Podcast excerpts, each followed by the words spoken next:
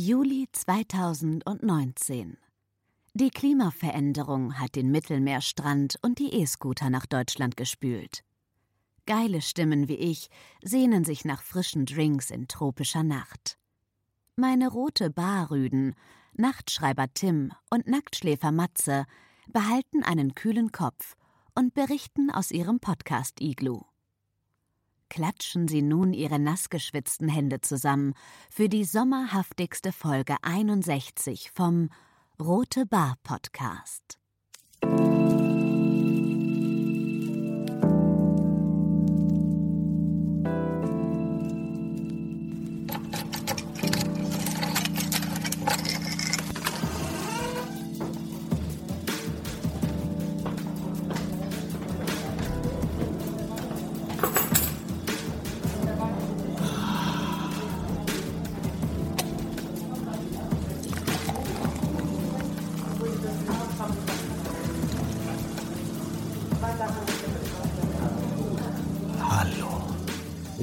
Folge 62 vom Rote Bar Podcast.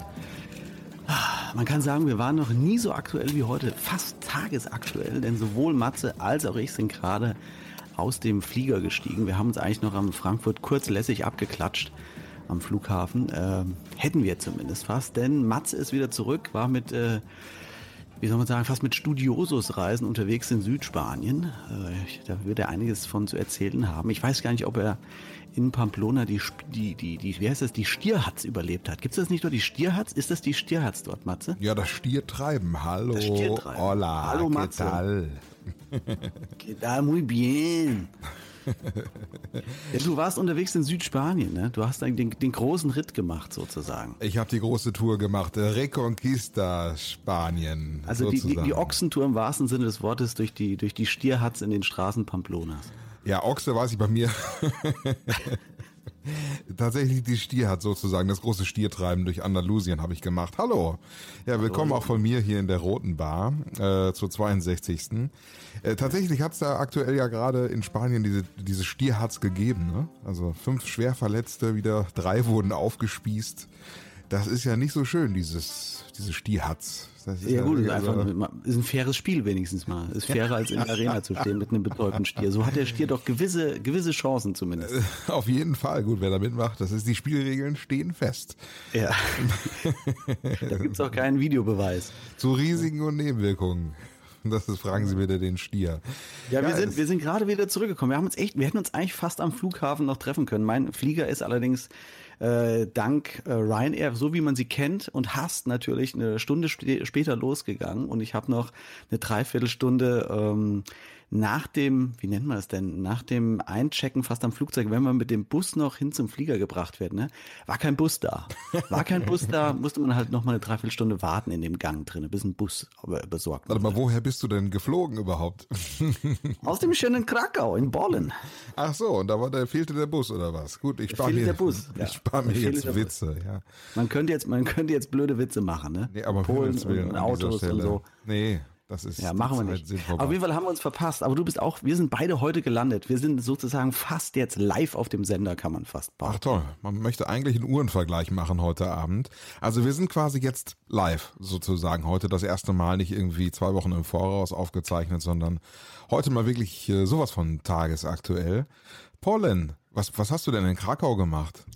Ich wollte schon immer mal dorthin. Ich habe äh, schon von ganz vielen Freunden gehört, dass das so schön sein soll in Polen. Äh, und ich muss sagen, Matze, ähm, also warst du schon mal dort erstmal als Frage? Äh, nein, ich war das einzige Mal in meinem Leben äh, in Polen war ich einmal, ich glaube 1991 von Frankfurt oder mal kurz in Slubice äh, auf dem mhm. polnischen Markt mal kurz mal rüber gucken. Das war das einzige und erste einzige Mal. Ich habe es aber immer noch vor, vor allen Dingen auch Krakau. Wie ist es denn da? Hast du da eine Bekanntschaft oder wie hat's wie bist du da Warum bist du da? Nein, hatte ich vorher nicht. Hatte ich vorher nicht. Hast du vorher nicht Okay. Nee, also man muss wirklich, die, die Perle Polens kann man sagen. Ne? Die Perle Polens. So nennst du sie. Äh, ich bin am Tag durchgelaufen und dachte, oh, das ist wirklich in den Top Ten meiner Lieblingsstädte, muss ich sie aufnehmen. Abends bin ich dann nochmal durchgelaufen, musste ich es revidieren. Äh, Top 5. Oh. Es ist in meinen Top 5. Ja, ja. Also so schöne Cafés und Bars, gerade für dich auch, der auch so äh, stark an Einrichtungen und so ein bisschen retroartige Geschichten interessiert ist, muss, ist das ein absoluter Traum. Ich habe noch nie so viele schöne, coole Bars, Cafés, entspannt äh, an einem Fleckchen Erde gesehen. Da kann wirklich Berlin, Amsterdam, kann, kann sich da mal eine Scheibe von abschneiden. Also. Wirklich großartig. Hm, was heißt Retro? Positiv überrascht. Hm, also so Vintage äh, 50s-Style, so ein bisschen Sowjetscharme nee. oder? Äh, es sind einfach alte Gebäude. Du merkst einfach dort, dass diese Gebäude nicht im, im Krieg zerbombt wurden, wie das bei uns der Fall ist in Köln oder Frankfurt, wo alle fünf Häuser irgendwie so ein komischer 60er, 50er Jahre Bau steht. Hast du dort nicht. Alte Bausubstanz mit wunderschönen kleinen Hinterhöfen. Also ich war, ich war echt geflasht, muss ich sagen. Hätte ich nicht erwartet. Ähm, wir unterschätzen den Osten immer so ein bisschen, ne? gerade was Urlaub betrifft. Dabei sind wir eigentlich den Polen, gerade den Polen, viel ähnlicher als den ja, Spaniern, Italienern, Franzosen, was auch immer. Ähm, wenn du in Polen und Deutschen nebeneinander siehst, kannst du erstmal schon optisch nicht unterscheiden und es gibt doch gewisse Parallelen. Also eigentlich ein sehr angenehme, äh, sehr angenehmer Urlaubsort auch. Sehr, sehr schön. Aber man hat dich trotzdem gehen lassen. man hat mich wieder gehen lassen. Ja, ich ja. war kurz da. Ich muss sagen, ich habe ich hab ja letztes Mal schon angedeutet, es war ein bisschen auch eine, äh, eine Studienreise für mich. Ich äh, war noch in Auschwitz. Ich wollte mir schon immer mal Auschwitz angucken. Ach krass. Ähm, als Deutscher muss man, finde ich, einmal im vereinten Berlin durchs Brandenburger Tor gelaufen sein und man sollte einmal in seinem Leben in Auschwitz gewesen sein und sich das anschauen. Da erzählst du was, ja. Das ist jetzt schwere Kost am Anfang, aber da müssen wir jetzt durch. Jetzt musst du auch erzählen, wie, wie fühlt sich Auschwitz an? Wie war das für dich, der Tag? Ja, äh, ich will gar nicht zu viel erzählen, weil das muss man wirklich äh, auf sich wirken doch, lassen. Doch, doch, doch, doch. Also ich, das, möchte ich jetzt, jetzt will ich es aber auch wissen. Wie, wie, wie war das? Wie war also, dieser Tag für dich? Wie war dieses Gefühl, alleine zu wissen, ich bin jetzt, wie bist du hingefahren mit dem Zug? Nee, ich hatte mir ein Auto gemietet für die Zeit jetzt, für die drei Tage. Äh, mhm. Bin am ersten Tag angekommen, war abends in Krakau unterwegs und am nächsten Tag bin ich ganz früh raus ähm, weil man dort ähm, eigentlich zu, wann ist das denn, ich glaube zwischen neun und 10 und 15, 16 Uhr nur in Gruppen dort äh, Gruppenführung durch kann, nicht als Einzelperson. Also muss man entweder davor oder danach hin. Und dann dachte ich mir, dann gehe ich davor hin und bin ich ganz früh, du weißt, wie das, was das für ein Opfer ist für mich, ich als, als Spätaufsteher. Äh, war also der Erste, der Erste, der dort äh, in, äh, als sie Kassen aufgemacht haben, wobei Kassen brauchst du gar nicht, weil du kannst da umsonst rein. Also du kriegst mhm. zwar ein Ticket, musst du nicht bezahlen, nur wenn du eine gebuchte Tour haben möchtest, dann zahlst du. Ansonsten äh, ist das for free, was ich auch sehr gut finde, weil sowas muss einfach für alle zugänglich sein. Und ähm, das war schon sehr strange, weil ich da wirklich durch diese ganzen Baracken, glaube ich, ich würde mal sagen, mindestens eine Stunde, anderthalb vielleicht sogar, fast alleine durch dieses Lager gelaufen bin. Krass bis dann die ersten Leute wirklich kamen. Und ähm, es ist ähm, äh, schwierig, es ist schwierig zu in Worte zu fassen. Es ist eine Mischung zwischen Filmkulisse, also man kennt diese Bilder ja, ne? Aus diesen ganzen Filmen wie äh, Schindlers Liste und so. Und, und so fühlt es sich an, nur es ist keine Kulisse. Also diese Gewissheit zu haben, dass das hier alles geschichtlich aufgeladen ist und, und so echt ist, das äh, lässt einem dann schon sehr, sehr klein fühlen in dem Moment. Ne? Und war war schon beeindruckend. Ich habe dann noch eine geführte Führung mitgemacht, weil ich natürlich auch noch ein paar Hintergründe erfahren musste. Äh, die, die Führerin äh, war ja so vom, vom Kaliber, äh, äh, wie soll man sagen, etwas, etwas robuster, äh, war schon so eine etwas strengere Kommandantenton. Dame, muss man sagen. Also jeder, der irgendwie eine Frage hatte, wurde erstmal abgewatscht von ihr.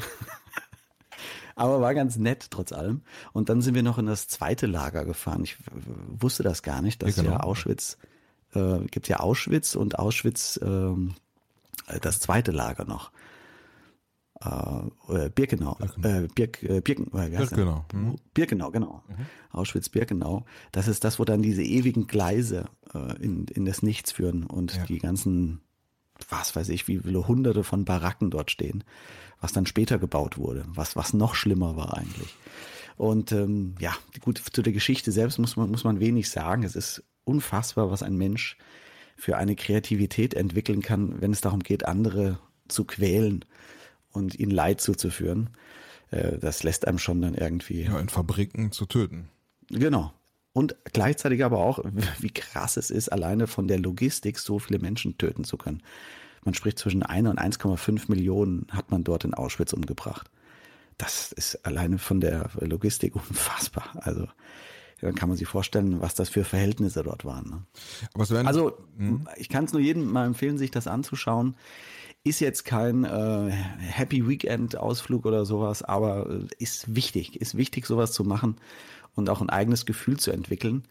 Ähm, das ist nochmal was anderes, wenn man halt wirklich begreifbar dort vor Ort ist. Ich habe auch bewusst keine, du hast zwar mitbekommen, dass ich in Polen war, weil ich auch ein paar äh, Insta-Stories gepostet habe, aber da habe ich jetzt, wollte ich keine Fotos machen. Das, äh, das muss man mit sich selbst machen und das muss man auch selbst aushalten, dort mal nicht das Ganze durch eine ja, Fotolinse ja. zu betrachten, sondern wirklich auf sich wirken zu lassen und keine Fotos zu machen. Wobei da natürlich auch tatsächlich einige rumgelaufen sind und haben Selfies gemacht und, und in die Kamera gelächelt und so. Aber das muss jeder selbst äh, für sich ausmachen. Für ich, für mich braucht es nicht, aber gerade für Jüngere ist es vielleicht trotzdem besser, dass sie hingehen und sich das anschauen und meinetwegen auch ein paar Selfies machen, wenn sie es dadurch besser begreifen können und sich das Ganze überhaupt anschauen. Vielleicht ist es äh, die Art und Weise, das zu verstehen oder zu verarbeiten, vielleicht mhm. sogar für diese Generation. Ja. Genau. Welcher Moment genau. Äh, war für dich am ergreifendsten dort in Auschwitz?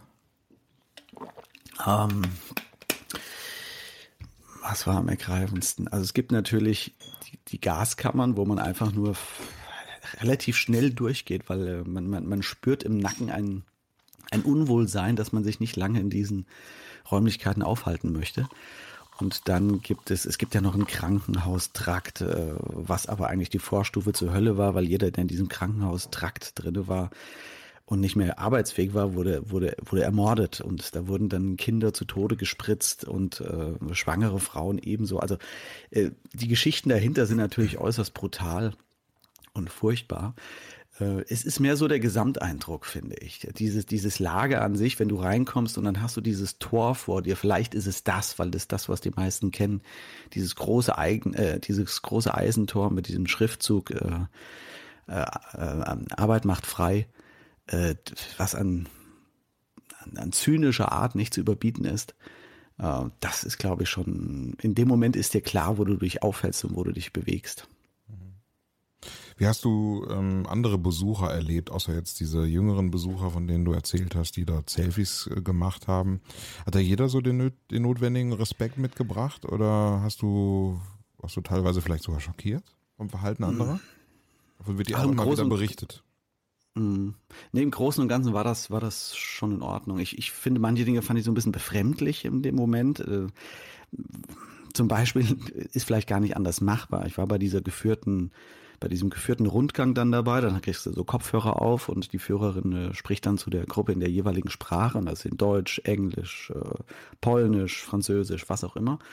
Und du bekommst aber wirklich so, so, so einen gelben Pappe auf die Brust geklebt.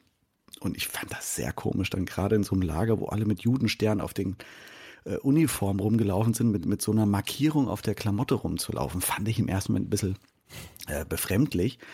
Aber ist wahrscheinlich logistisch nicht anders, nicht anders machbar. Aber es haben sich alle hm, eigentlich entsprechend dort mehr oder weniger benommen. Also da, das muss jeder für sich selber ausmachen. Ich kann auch verstehen, dass da, dass da manche vielleicht anders reagieren, weil da jeder tatsächlich anders auch mit umgeht. Also ich war auch überrascht oder am Tag vorher habe ich mir überlegt, wie, wie wird das sein? Ne? Wirst du da irgendwie ein Kloß im Hals haben? Wirst du da wirst du da ergriffen sein? Wirst du da Tränen in den Augen haben oder äh, keine Hast du Tränen Ahnung. in den Augen?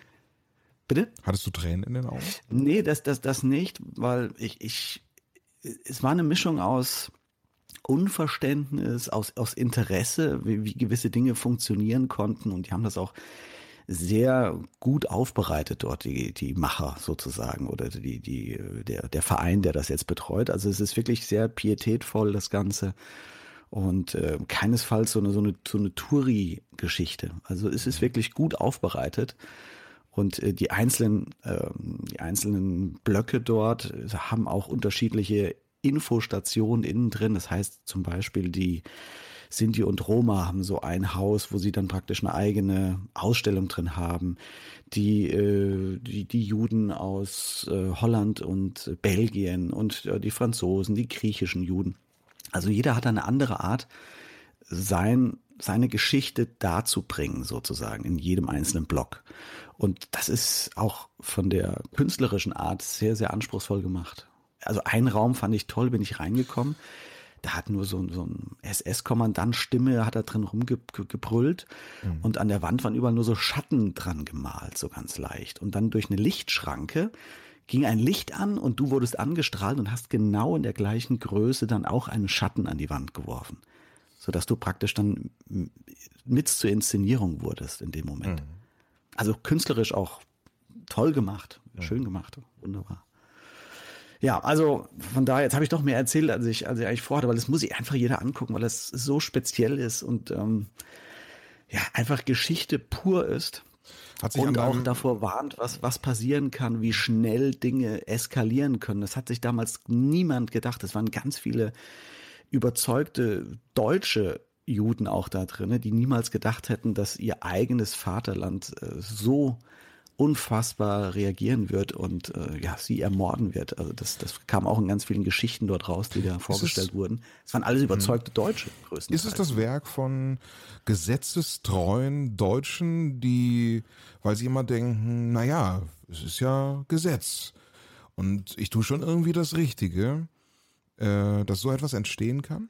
Ja, genau das ist es. Also gerade wenn du siehst, wie viele, ich nenne es jetzt mal Verbrecher von einst, die Aufseher dort waren und mhm. äh, die Selektierung an, an den Gleisen vorgenommen haben, wie viele sich danach dahinter versteckt haben, dass das ja Gesetz, sehr Gesetz. Gesetz war. Also auch heute noch sagen sie, da haben nichts, haben nichts verkehrt gemacht. Ne? Äh, das ist schon erstaunlich. Und wenn du dann Zahlen siehst, wie viele von diesen ganzen Kriegsverbrechern überhaupt zur Rechenschaft gezogen wurden und wie viele davon verurteilt wurden, da dreht es dir wirklich den Magen um. Und wie viele nach vier Jahren, nach fünf Jahren, nach acht Jahren entlassen wurden wieder oder begnadigt wurden, die eine Million Menschen umgebracht haben. Da muss man sich auch wirklich fragen, was der Staat, die Bundesrepublik damals in den 50er, 60er Jahren für ein Interesse hatte, das nicht weiter zu verfolgen. Das, das, ist, das ist mindestens genauso ein großer Skandal, finde ich. Mhm.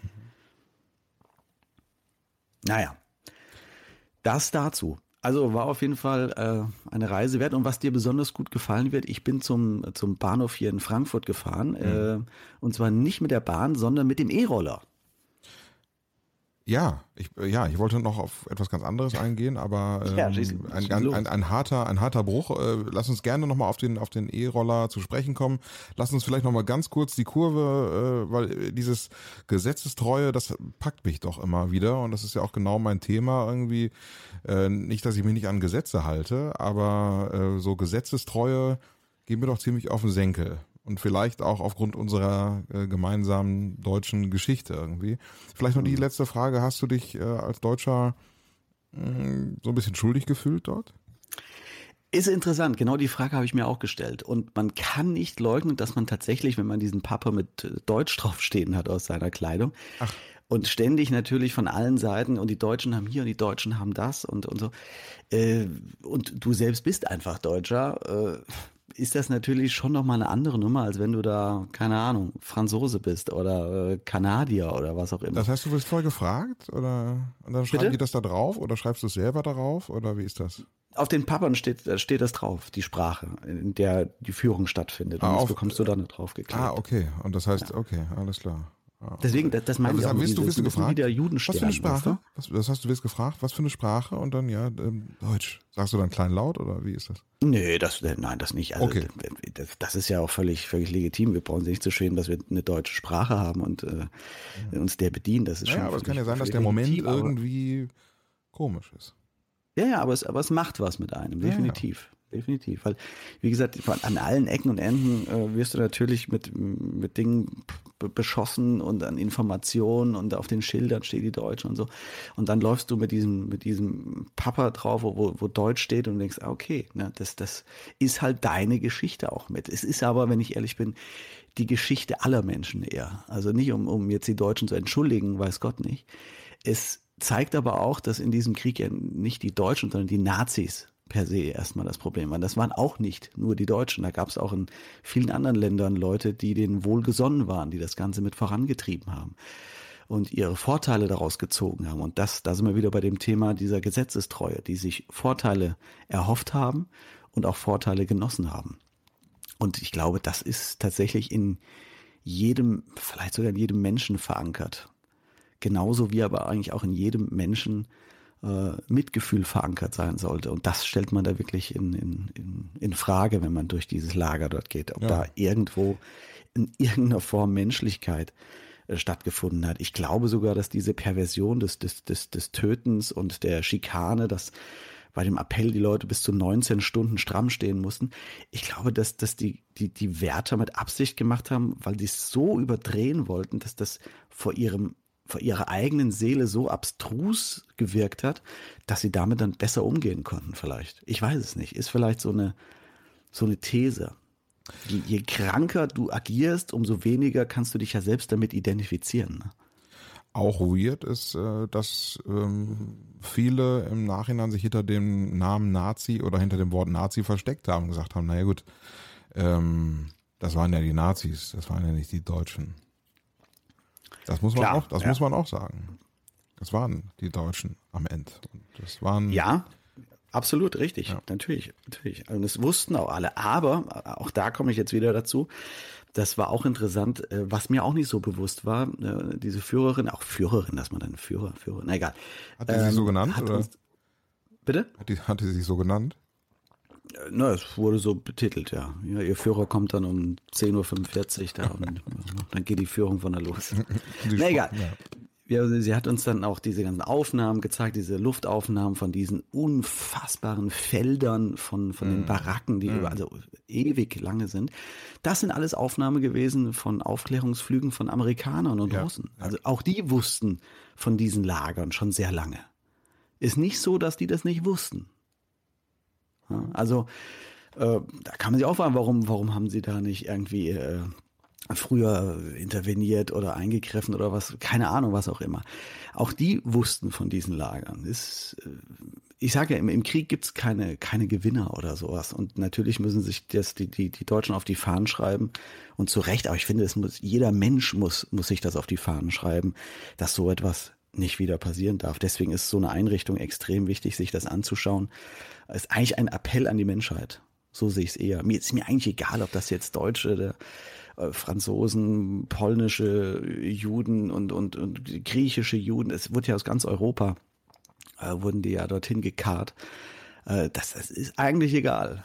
Es, ist, es geht um die Menschheit dabei. Ich sehe schon. ist ein Verbrechen, Verbrechen an der Menschheit. Es wird eine politische halbe Stunde, aber diesen äh, Dreh möchte ich gerne noch machen. Und zwar ähm, über den anderen äh, Sündenfall der, der heutigen Zeit. Äh, danach können wir aber auch noch den politischen Teil für heute abschließen, glaube ich, vielleicht. Vielleicht.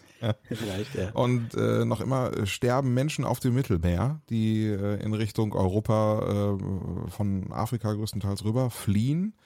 Äh, wir haben uns ja bei Instagram, habe ich mich mit einem äh, Foto in äh, einer orangefarbenen Schwimmweste positioniert und äh, ja, es gibt, gab ja einige Fälle, die vor kurzem äh, da nochmal für sehr viel Gesprächsstoff gesorgt haben. Irgendwie kommt auch ständig etwas Neues dazu. Ähm, verschiedene NGOs aus Deutschland, die äh, dort im Mittelmeerraum noch unterwegs sind und äh, äh, Geflüchtete ähm, ja, aus dem Meer fischen und äh, dann versuchen irgendwie ans Festland zu bringen, nach Italien, nach Malta. Irgendwo ist es dann auch immer gelungen. Aber es war immer schwierig und äh, Europa hält sich da sehr zurück und äh, wehrt sich dagegen und äh, keiner möchte Verantwortung übernehmen. Man hat das Gefühl, so ein bisschen Verantwortung kommt noch aus Deutschland, aber auch nicht so wirklich. Äh, wie hast du das Ganze miterlebt? Ja, das passt wunderbar eigentlich genau da rein. Ne? Auch da geht's um, um Menschlichkeit letztendlich. Und eigentlich müsste es da auch länderübergreifend um Menschlichkeit gehen, was es anscheinend aber nicht tut. Anscheinend sind Grenzen nicht nur hm, irgendwelche Grenzen auf Landkarten, sondern auch äh, Grenzen dann im, im Gemüt und in der Menschlichkeit, ne, könnte man meinen. Äh, schlimm genug, dass es so ist. Ähm, ich habe auch das Gefühl, die, ja, es ist wieder so eine Sache, wo man, wo man irgendwann fragen wird, warum habt ihr in der Zeit nichts dagegen getan? Warum seid ihr nicht aufgestanden? Mhm. Ähm, warum sind wir nicht aufgestanden?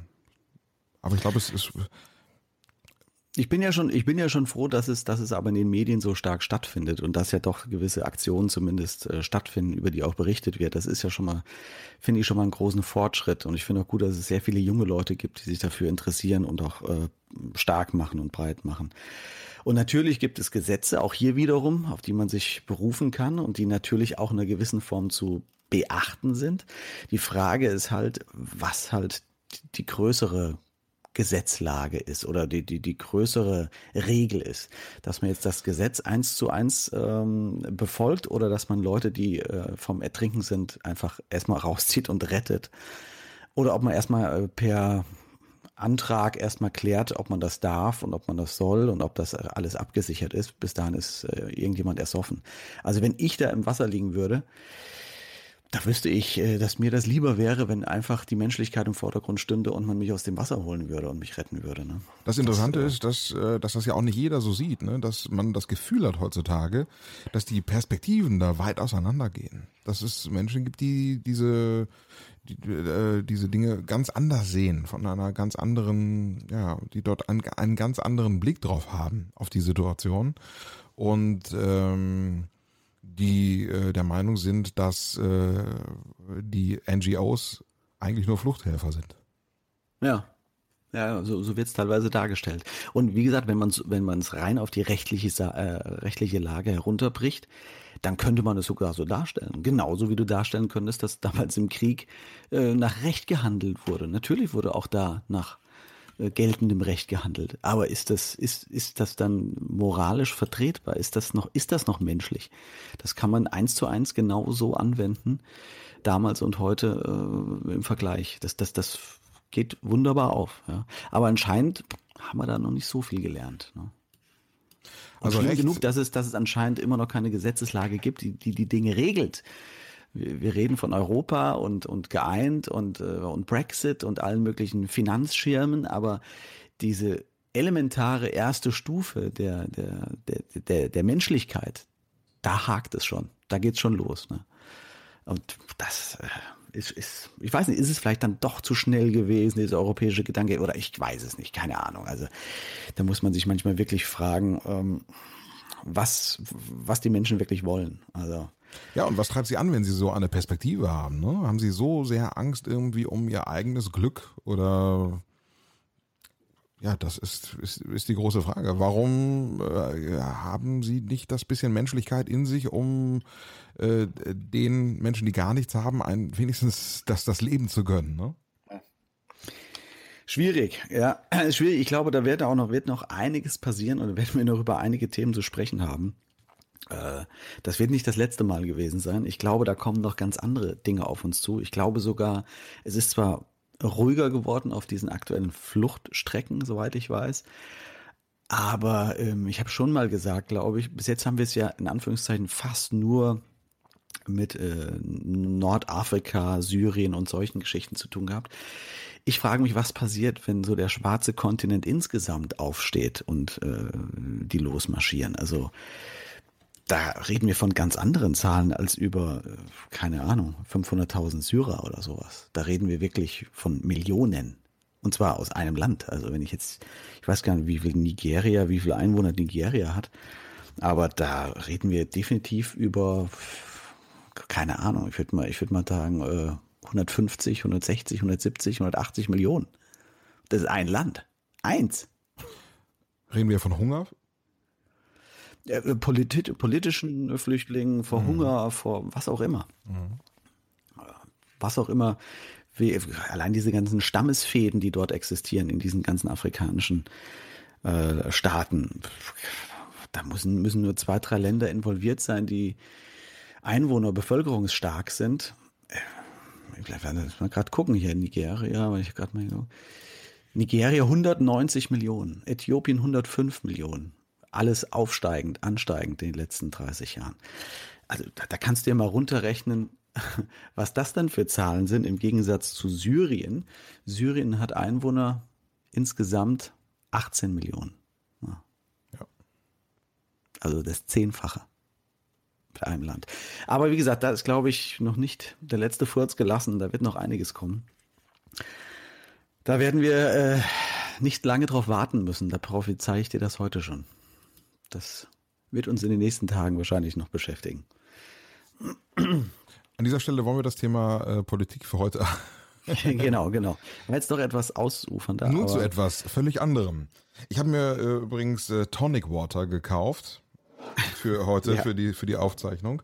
Und äh, Tonic Water, äh, das kennt ihr ja, das ist immer so ein Getränk, das trinken insbesondere so alte Leute, die keinen äh, Gin Tonic mehr vertragen. Die trinken dann so Tonic, weil sie das, so? ja, weil die haben da das Gefühl, irgendwie sie würden noch irgendwie Gin Tonic trinken.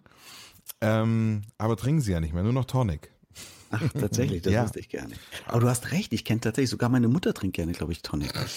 Oder ist das, ist das nicht Tonic? Doch. Ja. Ich glaube, ja, ja, Tonic. Tonic sehr gerne.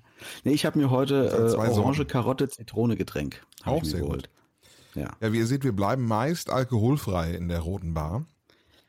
Ähm, aber sonst können wir auch nicht Elektroroller fahren. Du bist in Frankfurt Elektroroller gefahren. Tatsächlich, ja, tatsächlich. Und zwar äh, war das sehr spontan. Ich musste zum Flughafen, äh, habe mir überlegt, äh, laufe ich jetzt mit der Tasche da, ich habe so eine Umhängetasche äh, zur S-Bahn hoch oder hole ich mir ein Taxi? Und dann stand hier unten so ein E-Roller. Und ich hatte die App ja schon runtergeladen, schon vor ein paar Tagen. Mhm. Und dann dachte ich, ah, jetzt probiere ich mal, ob das geht. Und hab, war nur in der Nähe des Rollers und habe nur auf diese App gedrückt und pam, war das Ding schon ausgeliehen. Also ich musste nicht mal irgendwie was scannen oder so, sondern zack, war es ausgeliehen. Dachte ich, na gut, dann, dann mache ich das jetzt. Und bin mit diesem Elektroroller dann zum, zum Bahnhof gefahren. Welcher Anbieter? Ähm, warte, das war, wie heißt das nochmal? Das hast du auch gehabt hier? Von Tier, ein Berliner. Genau. Ja, das ist der Berliner Anbieter. Mhm. Ah, okay.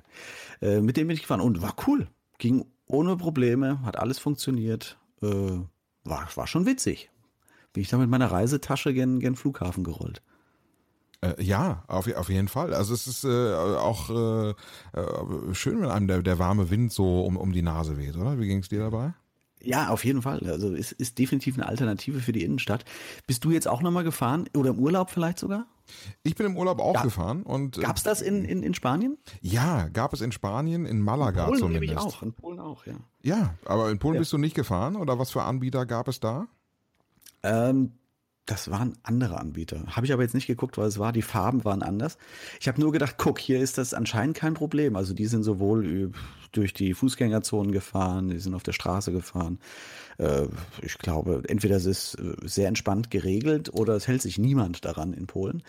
Aber es hat anscheinend ganz gut funktioniert und sind viele mit rumgefahren. Jung, alt, ganz gemischt. Wie also, war es in Spanien? Äh, äh, doch sehr, sehr viel. Also in Malaga gab es etliche Anbieter und äh, ich bin mit äh, Tier dann gefahren, wie gesagt. Mhm. Ähm, in den anderen Städten habe ich keine Elektroroller gesehen, tatsächlich. Ah, okay. Ja. Ist wahrscheinlich nur in den etwas größeren Städten gewesen. Oder wo warst du denn überhaupt überall? Erzähl mal, jetzt kommen wir mal zu dir. Du warst, du bist geflogen von, von Köln nach ich bin äh, geflogen Malaga. von äh, Köln nach Malaga tatsächlich, ja, richtig. Ja.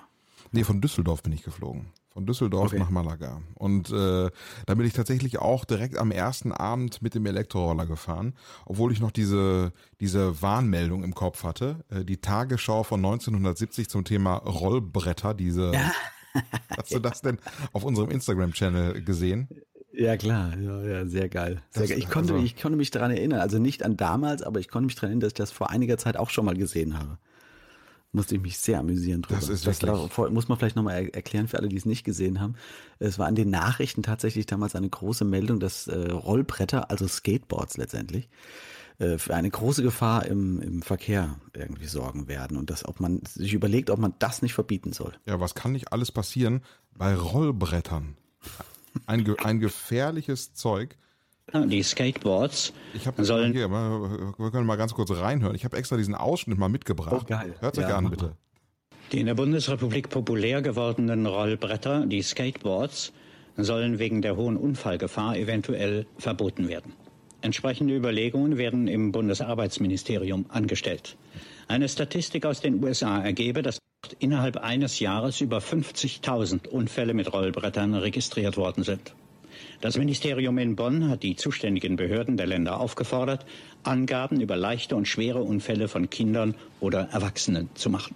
Ja, und dann seht ihr mich auch auf dem Rollbrett, auf dem äh, E-Scooter. Äh, könnt, ihr euch mal reinklicken auf Rote Bar Podcast, dort bei Folge 61, äh, 61, da seht ihr auf unserem Instagram-Channel ein Story-Highlight, ähm, ja, äh, was wir so in den letzten äh, Wochen getrieben haben. Und natürlich halt auch diese Story äh, mit mir und dem E-Scooter in genau. Malaga. Genau. Wenn wir noch auch einen Rückblick müssen wir noch machen natürlich. Ich habe ja, wir haben ja das letzte Mal schon angekündigt, dass, dass, ähm, dass wir gerne wissen möchten, ob wir weitermachen sollen oder aufhören sollen. Und ich habe ja vollmundig angekündigt, wenn hier nicht mindestens 50 kommen, dann muss ich mir ernsthaft Gedanken machen. Ich habe nicht eine einzige Mail bekommen diesbezüglich. Weder, dass man aufhören soll, noch dass man weitermachen soll. Und äh, ich als gestandener Demokrat äh, ist das für mich praktisch wie ein Misstrauensvotum, was jetzt eingefordert wird. Also ich äh, stelle das hier nochmal in den Raum. Ich mache mir jetzt, ich mache mir ernsthaft Gedanken darüber, ob das weitergehen soll. Also Aber, dann würde ich äh, vielleicht mal deine, deine Kanäle äh, untersuchen, ob da denn äh, alles richtig gelaufen ist. Kann das sein, dass da irgendwas nicht angekommen ist bei dir? Ich, ich, ich, ich, bei mir nicht. Bei mir ist nichts angekommen. Vielleicht, vielleicht, vielleicht bei dir, vielleicht haben sie zu dir gesagt, Matze, mach bitte weiter. Aber lass den, lass den Bolz raus. Mach, mach alleine weiter. Ist okay. Aber wir, wir, wir sagen es nur dir. Ihm, ihm schreiben wir das nicht. Kann auch sein. Also ich habe ich hab verschiedene Beteiligungen bekommen von Leuten, die sagen, bitte weitermachen tatsächlich. Ähm, zum Beispiel auf dem, aus dem tiefsten Schottland von äh, Horhusener. Horhusener. Ja, aus dem tiefsten Schottland ein dickes Danke für die neue Folge. Bitte weiter so. Könnt doch eh nichts anderes, hat er geschrieben. da hat er natürlich recht, muss ich ihm recht geben. Selbst das können wir nicht richtig. Und dann hat er noch ein schönes Foto geschickt. Das sieht man auch noch, äh, kann ich mir jetzt angucken vom Meer in Schottland. Da scheint sogar ah, die schön. Sonne, das gibt's doch gar nicht. Äh, apropos Schottland und Meer ist es sehr schön, denn meine Schwiegereltern, die äh, waren auch gerade unterwegs. Es war sehr schön. Äh, wir waren in Südspanien unterwegs, in Andalusien, wie gesagt, ja, und meine Schwiegereltern in Schottland. Und wir haben uns einmal so Bilder hin und her geschickt. mhm. Und äh, in äh, Schottland die ganze Zeit Regen so um, um neun bis zehn, elf Grad. Wirklich eiskalt, wirklich ätzend, so schlechtes Novemberwetter. Ähm, das ist wirklich ätzend, wenn man so im Hochsommer quasi nach Schottland fährt und hat dann so ein beschissenes Wetter. Aber es passt natürlich halt auch zu den Whisky-Destillerien da irgendwie, ne? Sonst schmeckt der Whisky Ach. vielleicht auch nicht. Ja, ja also das ist, äh, hier scheint auf jeden Fall mal die, äh, mal die Sonne auf diesem Bild. Und vielleicht ist es auch ein, ein klares Votum. Von. Nein. Ich glaube, in Südspanien brauchen wir nicht über das Wetter reden, das war wahrscheinlich auch bombastisch. Es ist äh, grandios. Andalusien habe ich äh, als ähm, äh, sehr, sehr angenehm empfunden, muss ich sagen. Vielleicht sogar noch angenehmer als Mallorca. Es ist ja unheimlich trocken. Ähm.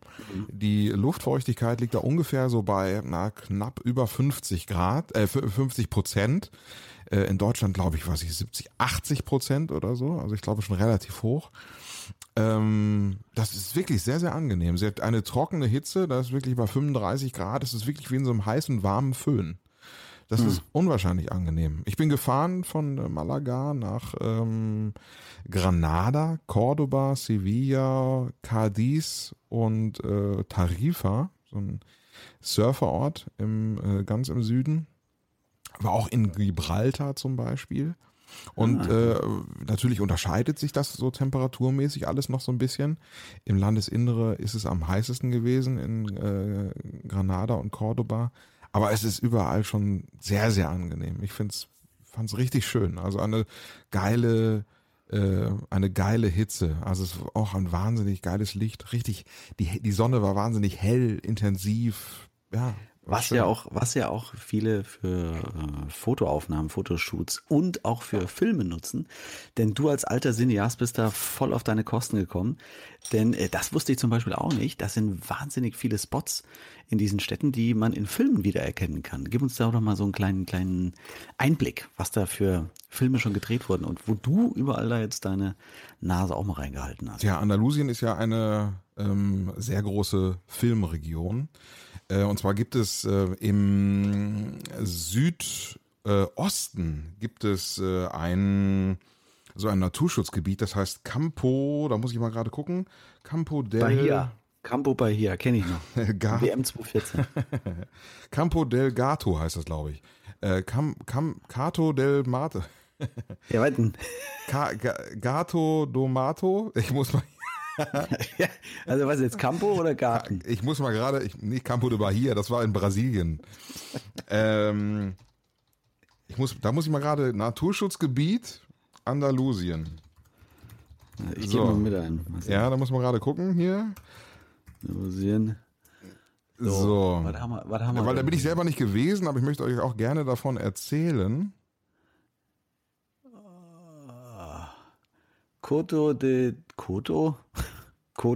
Coto de Doniana? Auf jeden Fall an der, an der Texas Hollywood.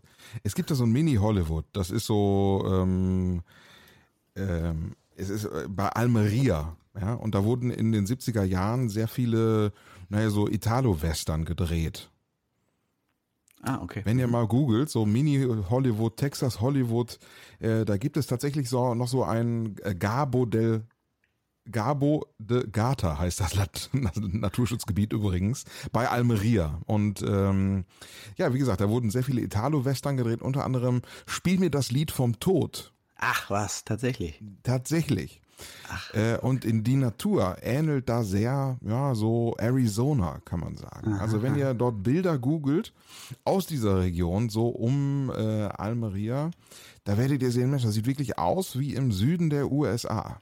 Und äh, da gibt es wirklich so ganze Western-Dörfer, so Wild West Cities, auch mit Stunt-Shows, äh, die wir jetzt nicht besucht haben, weil es dann doch ein bisschen weit gewesen wäre. Aber äh, da auf jeden Fall äh, ist das auf jeden Fall auch ein Besuch wert. Äh, Im Sommer natürlich sehr heiß in dieser Region, aber kann man sich auf jeden Fall mal angesehen haben. Okay. Äh, da steht zum Beispiel noch dieser Original Galgen, äh, so ein so ein ein, ein Tor aus äh, Spiel mir das Lied vom Tod. Ähm, ich kann das mal gerade. Das Lied vom Tod, Galgen. Der steht da auch irgendwo in der Region. Ja, ich sehe gerade, hier, hier steht auch Mini-Hollywood und, und. Ja, ja, ja. Arizona. Once Upon the Time in the West ist ja eigentlich der äh, englische Titel, aber gedreht in Spanien unter anderem. Krass, Produktionsland. Auch, sind da auch dann die ganzen, diese, diese Spaghetti-Western, so, so Bud Spencer und sowas gedreht? Wurden dort teilweise auch gedreht. Ja, richtig. Ja, ja. ja. Krass. Ja, cool. Aber nicht nur das. Also ähm, das, was ja. ich mir angesehen habe, das habt ihr ja auch bei uns bei Instagram in den äh, in der Story Highlight, in den Story Highlights gesehen. In Cadiz, äh, wenn ihr euch Cadiz anschaut, das ist wirklich äh, klasse. Ähm, Cadiz liegt ja am, äh, am Meer und äh, in Cadiz wurden einige auch Filme so in der, in der Neuzeit gedreht. Und zwar jüngst zum Beispiel ähm, Night and Day, ein Film mit Tom Cruise und Penelope Cruz. Äh, da gibt es eine Stierhatz, wo so sind wir wieder am Anfang unserer, unserer Episode. Eine Stierhatz durch die, durch die Gassen von Cadiz. Ähm, da habe ich mich auch mal fotografiert, genau an der Stelle, äh, wo Penelope Cruz und Tom Cruise mit ihrem Motorrad losgeheizt sind. Äh, wenn ihr bei YouTube äh, nach dem Video sucht, dann seht ihr genau die Stelle, wo ich gestanden habe und äh, ein Foto geschossen habe. Ja, und äh, wann war denn das? Du hast mir davon erzählt. Ich habe es erst nicht so gewusst, aber dann, ähm, wo ich die Bilder gesehen habe, habe ich mich dann doch dran erinnert. Ja, gut, 2010. Ja, geht. Ist nicht so lange her. Genau. Ja. Ein anderer Film, ein bisschen länger her, ist Die Another Day. Auch da äh, sehr viele Szenen, die in Cadiz gedreht wurden. Und zwar Szenen, die in Havanna spielen, in Kuba, auf Kuba. Auch sehr interessant. Ja, also, muss dazu, also James Bond. James Bond, anderen, ja genau, ein, der Pierce Brosnan, äh, Die Another Day, ähm, der eigentlich auf Kuba teilweise spielt. Das ist der mit äh, Halle Berry. Genau, wo Halle Berry aus dem Wasser ja. kommt. Die ja, kommt wahrscheinlich auch irgendwo in Cadiz aus dem Wasser. Gedreht wurde, wie gesagt, äh, in Cadiz. Äh, da gibt es zum Beispiel eine Szene mit einer äh, langen, weißen, mm, ja, mit so einem Balneario. Wenn du Balneario und Cadiz ja, jetzt mal, mal eingibst. Bal, Bal, Balneario ist doch Ballermann. Ja, genau. So einer, einer historischen. Da heißt ähm, auch stirb an einem anderen Tag. Ja, Entschuldigung, weiter. Ja, gib doch mal Balneario Ario und Cadiz ein. So, dann können wir den Menschen mal beschreiben, was das, was das, was, was das ist. Ja, genau, das ist so eine, und dann auf die Bildersuche, dann wirst du sehen, das ist so eine alte, äh, äh, historische ah. Landungsbrücke, wenn man so, oder so, da so, so ein, ja, Strandbad, oder wie man Ja, so, so, so eine Strandbad, Strandbar. Und äh, dort äh, Oh auf ja. diesem weißen großen Steg äh, wurde, wurden auch Teile von Die Another Day gedreht. Ja, das sieht natürlich schon wahnsinnig geil aus, muss man sagen. Also, das ist echt. Schaut's sieht, euch das an. Sieht fett aus, ja. Ja, äh, und da kommt noch was dazu, und zwar der Marktplatz von Cadiz. Äh, da gibt es auch eine Szene und da habe ich mich tatsächlich fotografiert, seht ihr auch äh, in unserer Instagram-Story. Ähm, da kommt äh, Pierce Brosnan so aus einem Tunnel raus und geht dann gegenüber zum Markt. Äh, da fahren dann so alte äh, kubanische ah ja, oder beziehungsweise amerikanische Straßenkreuzer queren den Weg und das ist eigentlich in Spanien und sieht aus. Also Havanna wurde Kuba. nachgestellt oder in Cadiz.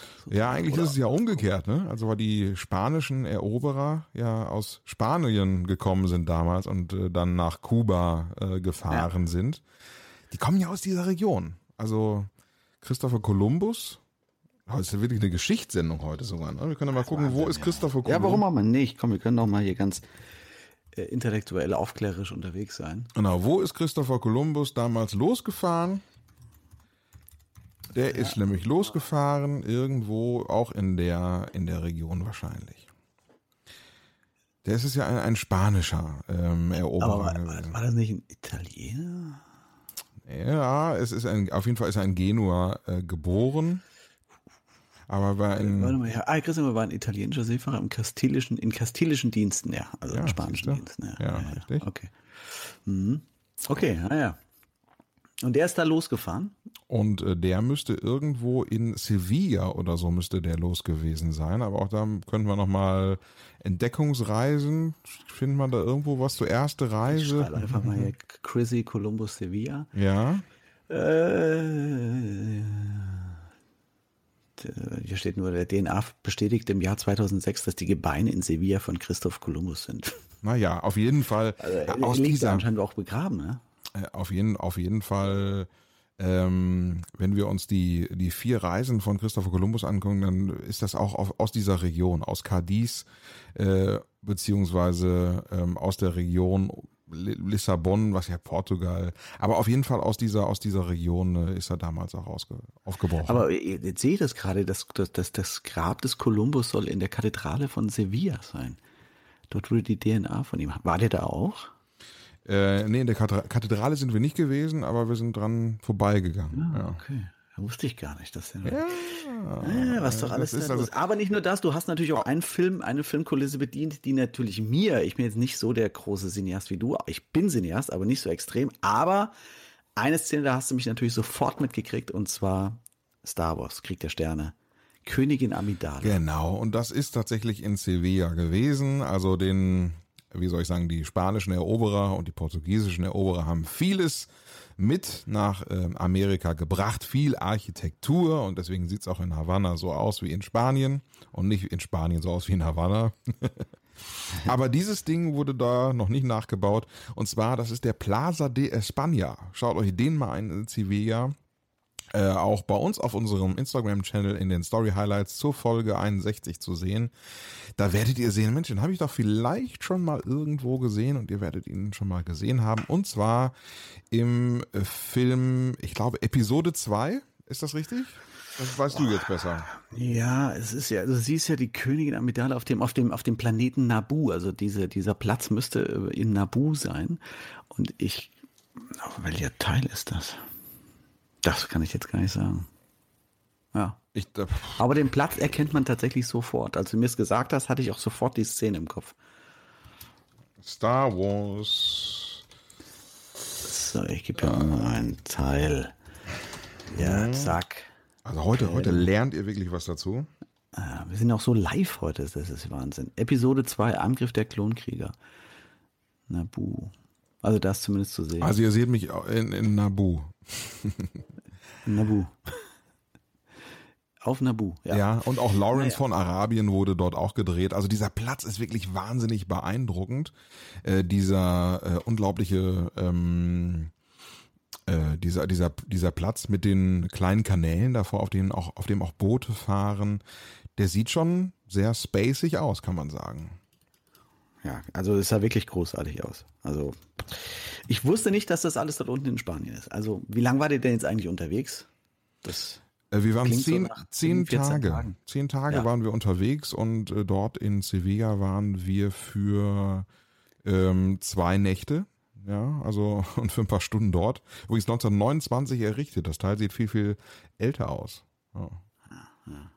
Ich habe gerade, lese übrigens gerade, der Diktator mit Sascha Baron Cohen wurde auch ähm, äh, an diesem orientalischen Palast dort gedreht quasi. Also eigentlich wurde alles dort. Im Prinzip war, wurde alles an diesem Playa, Plaza de España äh, gedreht. Also ihr müsstet, müsstet euch das Ding wirklich mal anschauen. Angriff der Klonkrieger. Ich muss es mir noch mal ansehen, die Tage. Es ist hm. wirklich geil. Also es ist schön. Ich bin genau über diese Brücke gegangen, über die Prinzessin Amidala gegangen ist. Ich bin quasi Prinzessin Amidala. Richtig nah gewesen. Wir sind ja, eins. Bisschen sind, neidisch jetzt. Wir sind quasi eins, aber es ist äh, ja, es ist wirklich sehr, sehr, sehr, sehr schön und ähm, aber nicht nur äh, Sevilla hat mich sehr berührt und Cadiz, sondern äh, ich, gen, generell Andalusien. Andalusien einfach über die über die Lande zu fahren, sag mal stundenlang Auto zu fahren, rechts und links, so weit das Auge reicht, äh, Sonnenblumenfelder, Olivenfelder, Oli also Olivenbäume ähm, aber insbesondere diese Sonnenblumenfelder, wirklich. Äh, bis zum Horizont Sonnenblumenfelder. Das kennt man ja ähm, aus, in Deutschland gar nicht. Da siehst du hin und wieder mal so ein kleines Sonnenblumenfeld mit irgendwie Sonnen, mit, mit Blumen zum selber pflücken oder so. Das ist dann mal irgendwie so zwei Grundstücksmäßig groß oder so, aber das war's dann auch schon. Und da, also so wahnsinnig groß. Ja, so unterschiedlich sind, sind Urlaube dann. Ne? Der eine hat bis zum Horizont Sonnenblumenfelder, der andere äh, Baracken. Massenkrämer. Äh, ja, das ist. Können, wir, wir bieten euch beides hier. Das ist Alles, ja eigentlich, wir sind auch der Reisepodcast. Und beides ist interessant und beides sollte man sich anschauen. Das ist doch das Schöne. Ist es so. Wahrscheinlich würde ich mir Auschwitz eher im Schnee anschauen, weil ich finde, da ist es wahrscheinlich noch ergreifender. Ich weiß ja, nicht. ich weiß nicht, ob, ob man es noch depressiver braucht unbedingt. Also, das kann schon sein, ja. Es war schon, es war schon, vor allen Dingen ist lange. Ne? Also ich war sieben Stunden insgesamt dort. Sieben Stunden. Ich ja. weiß nicht, ob ich mir das im Schnee geben will oder äh, im, im, im prallen Sonnenschein. War schon, war schon gut so, wie es war. Aber er hat bestimmt bei jedem Wetter irgendwas. Also, ihr könnt es euch aussuchen. Äh, World War II oder Star Wars ist, ist quasi, ihr könnt euch selber aussuchen. Den ja, musste ich leider an dieser Stelle machen. Ja, nur ohne Königin Amidala. Aber du hattest noch eine, eine, ja, was soll man sagen, fast eine Erscheinung der, der, der dritten Art. Du hattest, du hattest ein Foto oder war das ein Video irgendwie gepostet, äh, wo, wo, man dachte, ein, ein UFO schwebt am Himmel. Ich habe gedacht, was ist denn das?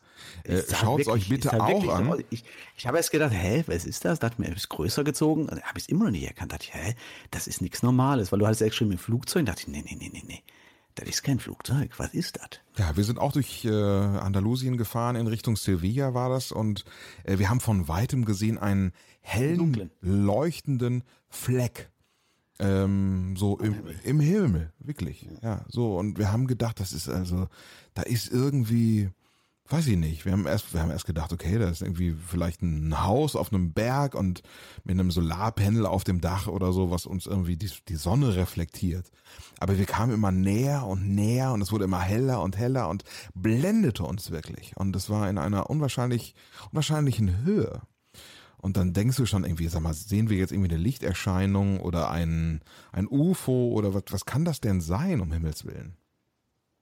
Und dann, dann seid ihr okay. näher, näher gekommen und aber ich, also ich hätte, hättest du mir gesagt, ich weiß nicht, was es ist, es ist ein UFO, glaube ich, hätte ich dir geglaubt. Ja, ich habe wirklich, ich dachte, okay, es ist jetzt ein UFO, aber ich dachte, okay, wenn wir jetzt die einzigen sind, die in diese Richtung fahren, dann äh, da wird schon irgendwie komisch. Also dann kann es, dann muss es was Normales sein. Wenn hier jetzt die Bombe hochgeht, dann vielleicht sollten wir eher umdrehen, in die andere Richtung ja, fahren. Ich habe auch ja. darauf, ich habe angefangen darauf zu achten, ob vielleicht noch andere Leute umdrehen. Aber es sind alle ganz normal, es ging alles seiner Wege quasi. Und dann sind wir die Autobahn, äh, von der Autobahn abgefahren und äh, sind dann so ein bisschen in die Richtung gefahren, über die Felder gefahren. Und irgendwann kam wir an einem Schild vorbei, irgendwie was übersetzt so viel hieß, hieß wie äh, Solar. Und dann wurde es interessant. Und wir kamen immer näher und näher. Und von da haben wir auch irgendwann gesehen, okay, es scheint tatsächlich ein Solar-Wärmekraftwerk zu sein. Und ja, es war das äh, andalusische Solar-Wärmekraftwerk PS10, äh, was dort steht. Äh, 624 riesige Spiegel die sich auch entsprechend der Sonne drehen können, stehen vor einem riesigen Masten, einem riesigen Turm, äh, ja quasi wie so ein, wie soll man sagen, wie so, wie so ein unwahrscheinliches Hochhaus. Ähm, ich gucke, 115 Meter hoher Turm. Ja, und dieser 115 Meter hoher Turm, der hat oben also einen Receiver, einen Absorber, und der empfängt das Licht äh, aus diesen 624 riesigen Spiegeln. Ich gucke mir das gerade mal an, das Bild hier, also bei äh, im Internet. Das, das sieht echt abgefahren aus. Auch wenn man weiß, dass es kein UFO ist, sieht es trotzdem doch so aus, als wäre es nicht von dieser Welt. Das sieht aus wie, als wäre es nicht von dieser Welt und es ist unwahrscheinlich hell. Auch wenn man davor steht, ist es unwahrscheinlich hell. Du brauchst eigentlich eine Sonnenbrille, wenn du davor stehst. Weißt, weißt du, was mich das erinnert? Das ist ein riesiger, also man muss das so sagen, die Leute können es jetzt nicht sehen, ein, ein, ein, riesiger Turm und oben äh, scheint das Licht rein und wird dort aufgesogen. Das ist ein bisschen wie das Auge Saurons. Ja, das ist wie das Auge ja? Saurons oder der Turm der kindlichen Kaiserin. Ja. Das, das ist und vor allen Dingen halt äh, durch, durch Staub in der Luft werden diese Lichtstrahlen zum Turm auch sichtbar. Das heißt, alles drumherum. Ja, deswegen. Das der Himmel, der Himmel wird, wird, wird auch hell erleuchtet. Also alles drumherum wird irgendwie hell erleuchtet. Jetzt habe ich mich auch die ganze Zeit gefragt, was ist denn mit den Menschen? Wie sollen die denn nachts schlafen? Ja, stimmt. Ja, und? aber da scheint doch gar keine Sonne. Ach so. Auf jeden Fall äh, funktioniert es so, äh, dass äh, durch die Sonneneinstrahlung in diesem Absorber oben ist irgendwie eine Turbine, beziehungsweise da wird irgendwie Wasserdampf heiß gemacht, um einfach zu erklären. Also wird Wasserdampf heiß gemacht und dieser Wasserdampf wird dann irgendwie 250 Grad heiß und der treibt dann mit 40 Bar Druck eine Turbine an. Und diese Turbine erzeugt dann Strom. So einfach kann es sein. Dort in Andalusien, nirgendwo in Europa scheint so viel Sonne wie dort. Also, auf jeden Fall mal angucken. Googeln im Internet. Sieht äh, wahnsinnig aus. Ja, und vor allem nicht nur nach Marbella und Malaga Urlaub machen, sondern vielleicht auch mal da vorbeifahren. Äh, einfach mal eine Rundreise durch Andalusien machen. Da kann man einiges lernen. Auch zum Beispiel über die Reconquista. Weißt du, was die Reconquista ist? Äh, erobern, erobern, äh, Con Conquista, äh, äh, Conquer ist erobern, ne? Und die Reconquista sind dann praktisch die Rückeroberer. Ja, ist die Rück Rückeroberung. Es ist wohl aber nicht, wurde ja zurückerobert. Also zwischen 900 und äh, 1492 wurde ja quasi Spanien ganz langsam zurückerobert von den Mauren.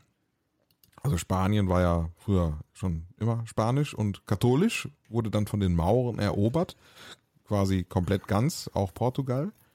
Er wurde dann innerhalb von 500 Jahren, muss man sich vorstellen, zurückerobert, ganz langsam von Norden nach Süden und ganz am Ende war dann unten nochmal der Zipfel um Granada dran. Das war so der letzte Zipfel, der noch nicht erobert wurde. Und äh, man sieht diese, diese maurischen Einflüsse, die sieht man heute noch. Also dort gibt es sehr viele, ähm, sehr viele Maschinen oder auch ehemalige Maschinen. Also viele ehemalige Maschinen sind jetzt auch Kirchen, wie zum Beispiel in ähm, Cordoba zum Beispiel. Mhm. Äh, in Cordoba steht eine unwahrscheinlich große, auch die müsste, also kannst du mal anschauen, Cordoba Moschee oder Kirche. Ähm, ist unwahrscheinlich beeindruckend von innen, mit sehr vielen äh, Rundbögen. Ähm, äh, da bin ich drinnen gewesen zum Beispiel auch. Und ähm, ein, die ist auch, ich glaube, um, um 900 wurde die auch tatsächlich angefangen zu bauen. Und ähm, ja, also sehr, sehr, sehr beeindruckend. Also die wurde dann irgendwann nach der Rückeroberung wurde die wieder zur Kirche umfunktioniert. Hat man oben Kreuz drauf gesetzt und Kirche. Also das sieht man schon noch in der Architektur, je weiter man im Süden voranschreitet, diesen maurischen, also arabischen Einfluss und vor allen Dingen in der Küche, das weiß ich. Also Absolut. Diese, diesen ja. maurischen Einfluss, den man hat mit den ganzen Gewürzen, die es da gibt, von, von Zimt, Safran, Muskat, keine Ahnung, kenne ich mich nicht so aus. Aber ich weiß, dass der Einfluss da der Küche extrem ist. Wirst du wahrscheinlich auch gemerkt haben. Richtig, also in der Küche merkt man es und nicht nur an den äh, Shisha-Bars, die man ja nun auch in Köln-Ehrenfeld äh, äh, oder in, Frank in Frankfurt, in Bockenheim äh, überall sieht die maurischen Einflüsse. Nein, also die Shisha gibt es tatsächlich auch, zum Beispiel in Granada oder so gab es eine Straße mit äh, Dönerläden, Aber nein, alles so ein bisschen tatsächlich auch noch etwas klassischer, etwas historischer. Und ähm, maurische Einflüsse, ähm, zum Beispiel war ich in einer, in einem, in einem sehr besonderen Hammam. Ähm, unterhalb der Alhambra in Granada. Alhambra ist ja der frühere, ähm, ja, wie heißt das? Ähm, der, wie, wie, wie heißt denn der Typ von dem? äh, äh, der, der, der Boss da. Die Burg. Ach so. Ja, der, wie heißt der, der Boss, der da drinne war? Der, der Typ. der Typ. Der heißt der, der Typ, der das Ding gehalten gehabt hat. Der, der König, war das der König, der Kalifat? Ja, sagen wir mal, der, der Kalif, des Kalifaten. Ne? Des Kalifen. Der Kalifen. Der Kalif. Ja. Sagen wir ja. mal, der Kalif. Ne? Auf jeden Fall die Alhambra auch wahnsinnig schön und unterhalb der Alhambra gab es so ein kleines, ähm, so ein, so ein, so ein kleines äh, Spa. Mhm. Und zwar ein äh, kleines äh, typisches Spa. Wie heißen diese Dinger? Was, ja, was, was, die, die, die, diese maurischen, diese maurischen Dampfbäder. Heißt nicht Hammam, dementsprechend. Doch, dann natürlich, äh, Hammams. Ja. Und zwar waren wir in diesem Hammam äh, dort in Granada. Äh, und das ja, nicht, nicht so, wenn man jetzt irgendwie in die Rhein-Main-Therme nach Frankfurt geht und da in ein Hammam, was natürlich sehr künstlich ist und da wirst du dann immer noch mal mit Schaum eingeschlagen, aber das war's dann auch. Kriegst vielleicht noch einen Minztee gereicht und fertig. Äh, das war wirklich irre. Also es war so in den Berg reingeschlagen mit, äh, ein, mit Tunnelgängen und überall so kleinen Mosaiken äh, und es ist schon seit Jahrhunderten tatsächlich so. Ähm, ein, ja, wirklich irre. Also es ist äh, äh, ja, man, am besten man, ihr schaut es euch mal ein. Also ein äh, sehr viele kleine Tunnelgänge, Mosaiken an den Wänden, äh, mit Kerzen beleuchtet. Ähm, ist das noch in, ist das noch in Benutzung dann? Ja, ja, tatsächlich. Also ja, ja, das meine ich ja. Wir sind drinnen gewesen und haben dieses Hammam auch genutzt. Ach, geil, okay. Ja. ja. Ich merke schon, ich, äh, der Tag ist lang und ich werd, es wird schwieriger, Dinge bildlich ja, zu erklären. Ich ich, ich habe ich hab auch, äh, mein, meine Sprache leidet und hängt noch irgendwo im Flieger anscheinend oder bei Ryanair in der Warteschlange anscheinend. Das dauert noch, bis das nachgereist ist. Äh, Was hast du, wie viel, wie viel hast du getragen? Ich, hast du immer einen großen Koffer dabei? Ich habe immer einen schwereren als meine Ach, Frau. Nee, immer, immer, immer ganz leicht, ganz leicht reisen. Ich habe nur eine Umhängetasche, eine, so ein ja. Leder, Lederdings dabei gehabt. Da habe ich alles drin gehabt für die drei Tage. Immer mit leichtem Gepäck reisen, ganz wichtig. Bloß kein Gepäck aufgeben bei solchen Dingen. Ja klar, wenn man jetzt ein bisschen länger unterwegs ist, ist es schwierig, aber immer nur Handgepäck ansonsten. Ich kann mich immer nicht entscheiden. Ich kann mich immer nicht entscheiden. Und dann nehme ich immer so einen, so einen riesen Koffer mit. 150 Kilo. Ich bin der 150 Kilo Matze. Extra Ticket. Nee, ich habe wirklich so eine kleine, so eine kleine Kommode habe ich immer dabei. Den Oscar, nimmst den Oscar mit. Nee. Ja, genau. Ich nehme komplett Oscar mit, den stelle ich hoch und tu den bei, bei Ryanair komplett oben, mache ich so ein komplettes Fach immer voll. Ich möchte noch, von einer Sache muss ich dir doch erzählen. Bleibe hier länger. Nee, ja, ja genau. Und zwar ähm, von den Squirting-Muschelns. What? Squirt, ja, so, ich war auf dem, auf dem Markt in, äh, in, in Granat, nee, in, in Cadiz war das. Äh, da gab es so Muscheln wurden da auch verkauft und habe ich noch nie gesehen, lebendige Muscheln, die dort verkauft wurden auf dem, auf dem Fischmarkt. Okay. Ja, die lagen noch so ein bisschen leicht im Wasser, im Wasser drin, ne? haben wir uns die ein bisschen näher angeguckt, haben uns den Fisch näher angeguckt, dann die Muscheln. Da bin ich auch ein bisschen näher rangegangen in diese Muscheln und dann, dann hat die einfach abgespritzt. Die Muscheln. Wie? Ja, die haben abgespritzt. In Ach, einem ah, weiten, hohen Bogen, so einen Meter weit, hat diese Muschel einfach auf mich abgesquirtet. Warum? Achso, also war das eine Reaktion auf irgendwas oder machen die das einfach so? Das machen die hin und wieder einfach so. Die spritzen einfach so ab die Muscheln. Ah. Ich bin einfach nur mal, weiß ich nicht, weil ich war näher, das, näher rangegangen bin. Oder? War das eine Leckmuschel vielleicht? Meine Damen und Herren. Ach, schön. Guck mal, dass wir hinten raus wenigstens wieder unser altes Niveau finden. Das ist doch schön. Nachdem wir jetzt hier eine Stunde, Stunde wirklich äh, inhaltlich mal gearbeitet haben und haben wirklich mal ah. Tipps für, für Südspanien, Polen und äh, Werbung dafür gemacht, kommen wir am Schluss doch nochmal mit was Schlüpfrigen um die Ecke. Schön, dass uns das noch gelungen ist. Willkommen zurück in der guten alten Roten Bar. Das war Folge Nummer 62. Wir verabschieden uns mit einem Gag und äh, bedanken uns an dieser Stelle noch bei unserer neuen Stimme, die wir zum Intro immer haben, ne? Ja, oh Gott, ja, bitte. Also ich, ich kann gar nicht viel dazu sagen, weil du hast, du hast das, äh, wie soll man sagen, in die Wege geleitet. Aber äh, super, was für eine tolle Stimme. Sag uns doch bitte kurz, wer das ist. Oder, oder darf man das sagen? Das ist die Stimme. Wir nennen, genau, lass es ein bisschen so, so noch diffus halten. Es bleibt im Geheimen. Ja, genau, die geheime Stimme. Unsere geheime Stimme. Viel, viel Liebe da draußen an unsere liebe Intro-Stimme, die uns jetzt immer einleitet. Vielleicht kannst du das ja auch in Zukunft machen. Geile Stimme. Eine richtig, also eine so richtig geile Stimme, oder? Ja, geile. super Stimme. Super Stimme. Geil. Finde ich gut. Ja, Matze, dann würde ich sagen, schön. Dann sehen wir uns in, hören uns in zwei Wochen wieder. Dann sind wir wieder fit. Ihr müsst entschuldigen, wenn wir heute so ein bisschen äh, unterm Radar geflogen sind. Aber wir haben gerade aus dem mir. Flieger gestiegen, wie gesagt. Ja. Wollen wir noch einen Uhrenvergleich machen? Dann schießen wir die Folge gleich ins Universum. Ja, an diesem ich habe 20.38 Uhr. Ja, ich auch. Gucken, wie schnell wir sind. Wie wollen wir die äh, äh, Folge nennen heute? Reconquista Podcast. Ja, sowas. Finde ich gut. Oder vielleicht fällt uns noch, wir überlegen noch. Wir haben aber Oder Reconquista. Wir locken, wir locken die Leute einfach mit dem Titel sowas wie die geile Stimme. Man, dann denken die Leute, wow, wann kommt diese geile Stimme? Und wir reden einfach nur eine Stunde lang über Südspanien und, und Auschwitz. Äh, ja, herzlichen Glückwunsch. Ja. Das, oh Gott. ja, wir werden, wir schauen mal. Wir, wir können es ja sehen dann. In diesem genau. Sinne, gute Nacht. Ja, Herzlich willkommen. In 14 Tagen hören wir uns wieder. Könnt ihr euch notieren. Und zwar ist das äh, natürlich der 4, nee, warte mal, 25. Der 25. Juli. Gute Nacht. Das wird die beste Folge. Das wird wirklich die beste. Also die nennen wir auch so dann. Die beste, die beste Folge. ich weiß, also mindestens die allerbeste. Ja. So, gute Nacht. Schönen Start in den äh, Donnerstag, den äh, 11. Juli. 2039 jetzt. Gute Nacht. Bye, bye.